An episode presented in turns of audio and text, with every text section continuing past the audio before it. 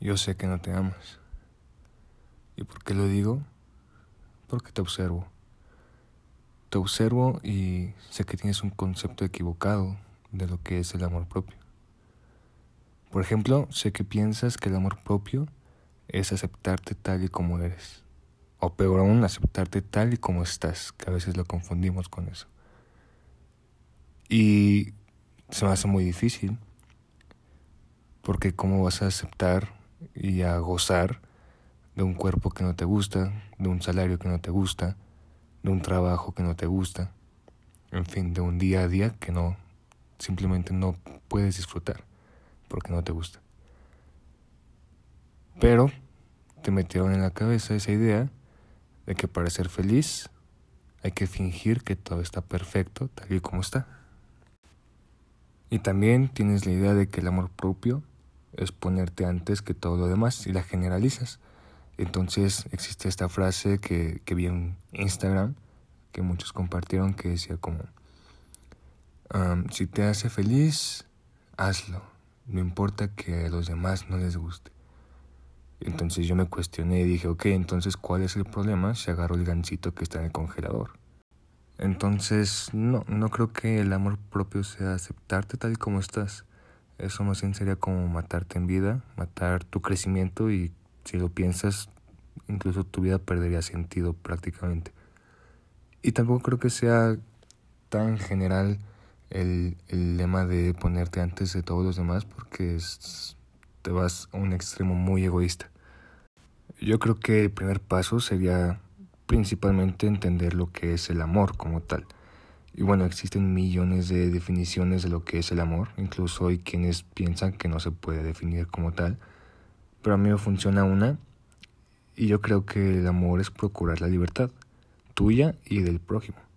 Entonces, porque amas a una persona, no la obligas a estar contigo, y porque te amas a ti mismo, no estás con alguien a fuerzas, ni obligas a alguien a estar contigo, porque te amas y sabes lo que vales. Y partiendo de ahí, te das cuenta de que el amor propio no se trata de lo que te tocó, sino de lo que mereces. No te amas tal y como estás porque eso es lo que ya te tocó. Te tocó ese cuerpo, te tocó esa situación económica, esa situación familiar, no lo sé, la situación ya te tocó. Entonces, ¿por qué te enfrascas en amar eso? ¿Por qué no mejor volteas a ver lo que mereces y lo que está en tus manos alcanzar a realizar? Entonces, tratando de traducir un poco qué es lo que estas frases de Instagram tratan de decir, que yo no digo que sean malas, simplemente digo que están mal interpretadas, creo que el amor propio no es aceptarte tal y como eres, sino aceptarte tal y como la gran posibilidad que eres. Y ahí sí, aprovecharte al máximo. Porque entonces, dicho esto, sabemos que eres posibilidad de muchísimas cosas. Eres un posible buen hijo, eres un posible mal hijo, eres un posible mal estudiante, eres un posible excelente estudiante, etcétera, ¿no?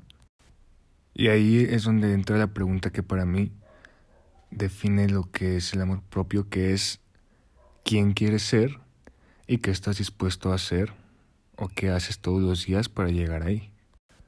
Y aquí viene otro problema grandísimo, que es quién quieres ser.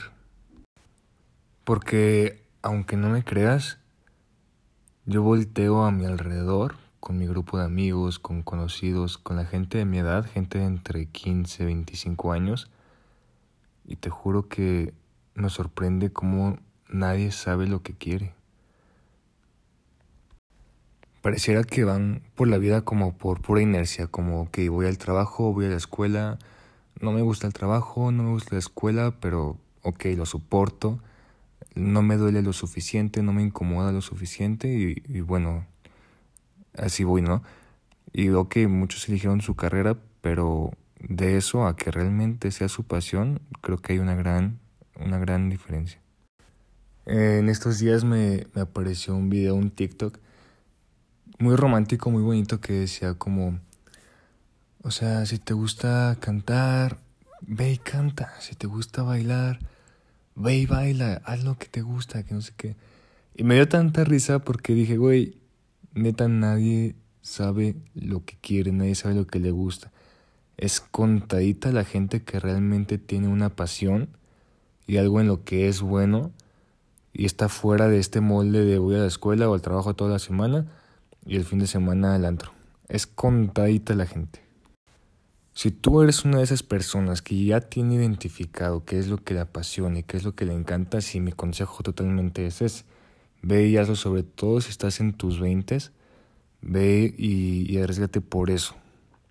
Porque pues ya tendrás tiempo de recuperar pues lo que arriesgaste, lo que, lo que perdiste entre comillas intentando eso.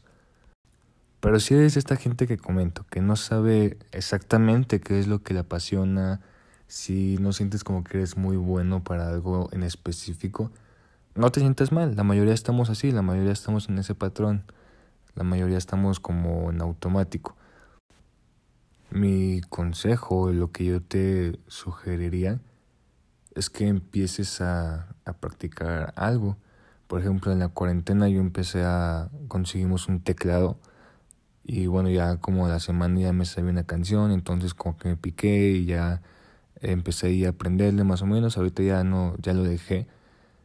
Pero te puede servir si tú eres una de esas personas que, que batalla para encontrar una pasión. Mi consejo es intenta de todo, las artes son muy buenas para, para desarrollar pasiones. Entonces mi consejo es intenta de todo, intenta esta semana aprende a dibujar una nariz, o si tienes un instrumento, apréndete una canción, apréndete acordes, no sé, intenta algo, lo que sea, inténtalo frecuentemente, sé constante y lo más seguro es que al cabo de un año termines teniendo una pasión, algo para lo que seas quizá bueno y tu autoestima, créeme que se va a ver mucho mejor. Y puede ser no solo una cosa, digo, a lo mejor tu carrera, lo que estás estudiando te, te apasiona en cierta manera, bueno, un poquito más allá, investiga un poco más los temas que ves, eh, vamos, da un plus en lo que estás haciendo. Me refiero a crea un estilo de vida en el que estés creciendo constantemente. Si empiezas a hacer esto, olvídate de depender emocionalmente de otra persona. O sea, olvídate de que venga alguien y, y le entregues todo tu poder y toda tu felicidad sea esa persona. La gente le da hueva a la gente. Por ejemplo, a mí me daría hueva a alguien que yo sea lo mejor de la vida de esa persona. No sé si me explico. Cuando tú estás creando en tu vida, cuando tú estás eh, todo el tiempo avanzando y enfocado en aprender algo, la gente va acercarse a ti, la gente, tú vas a ser atractivo para la gente porque estás siendo más y más y más y cada vez más. Ahora, si empiezas a aprender las cosas, si empiezas a, a, tener la intención de aprender para compartir, para impactar, para inspirar, créeme que no hay nada más gratificante que eso. Y créeme que para mí es un es la máxima exponente del amor propio. El hecho de aprender con la intención de impactar y de inspirar y de apoyar a alguien a que avance.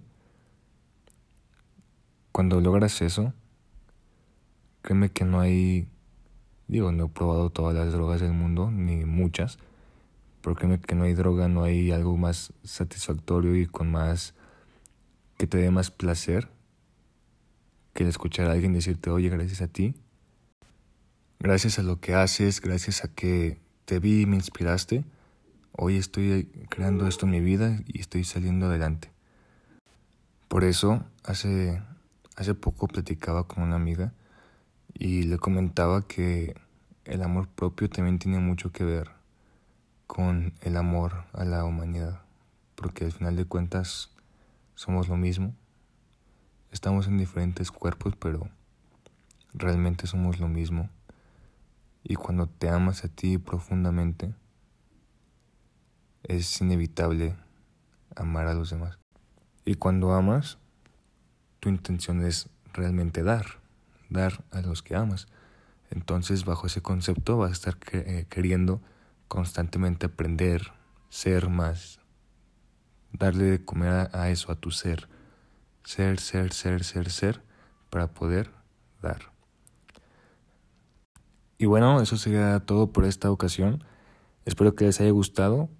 Si acaso les hace sentido, si en todo lo que dije encuentran algo que, que creen que tiene valor, me ayudarían mucho compartiéndolo, se los agradecería demasiado.